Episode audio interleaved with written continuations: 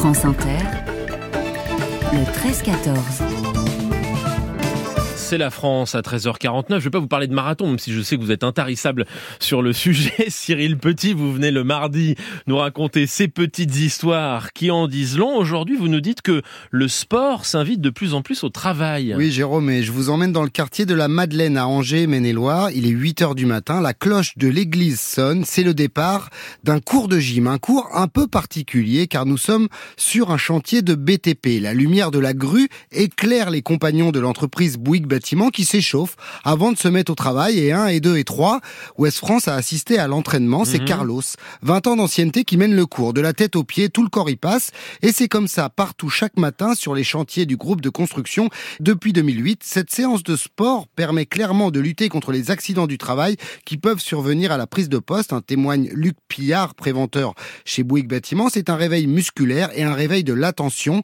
Le prof du jour détaille, c'est là qu'on peut détecter si un collègue ne va pas bien, s'il a mal quelque part, s'il a des soucis personnels. Et à 650 km plus à l'est, le même type d'entraînement a lieu trois fois par jour à l'usine Michelin à Golbet dans les Vosges à 5h, 13h et 8 heures. Donc de plus en plus d'entreprises développent une pratique loisir du sport sur le lieu de travail. Des entreprises et des collectivités. Par exemple, la mairie de Blagnac propose chaque jour, chaque jeudi, 1h30 d'activité à ses agents avec six disciplines différentes. Alors que la promotion de l'activité sportive a été décrétée grande cause nationale, le sport au travail est en pleine dynamique en cette année olympique, m'a confié Frédéric Delannoy, le directeur technique national de la Fédération française du sport d'entreprise. Il me donne quelques chiffres.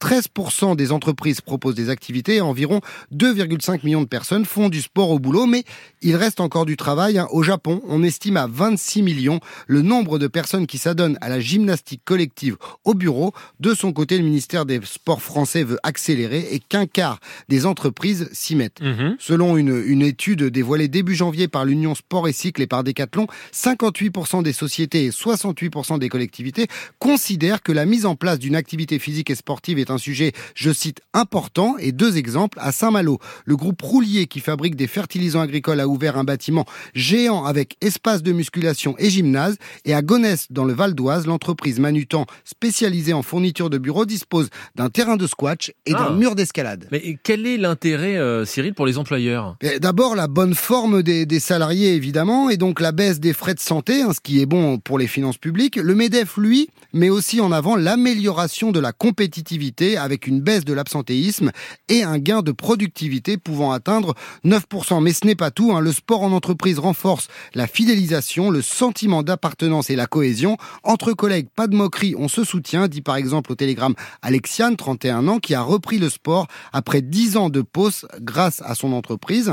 Afin de faciliter l'entraînement, en effet, cette agence d'intérim de Vannes, Temporis, a même installé une douche. Et pour finir, Jérôme, parce que je sais que ça vous intéresse, uh-huh. pour ceux qui aiment la compétition, sachez que la dixième édition des Jeux nationaux du sport d'entreprise auront lieu en mai en Martinique. Et ça nous intéresse tellement que Frédéric Pommier nous a proposé ce matin une séance d'assouplissement tous les matins à partir de 6h30 et donc toute l'équipe du 13-14.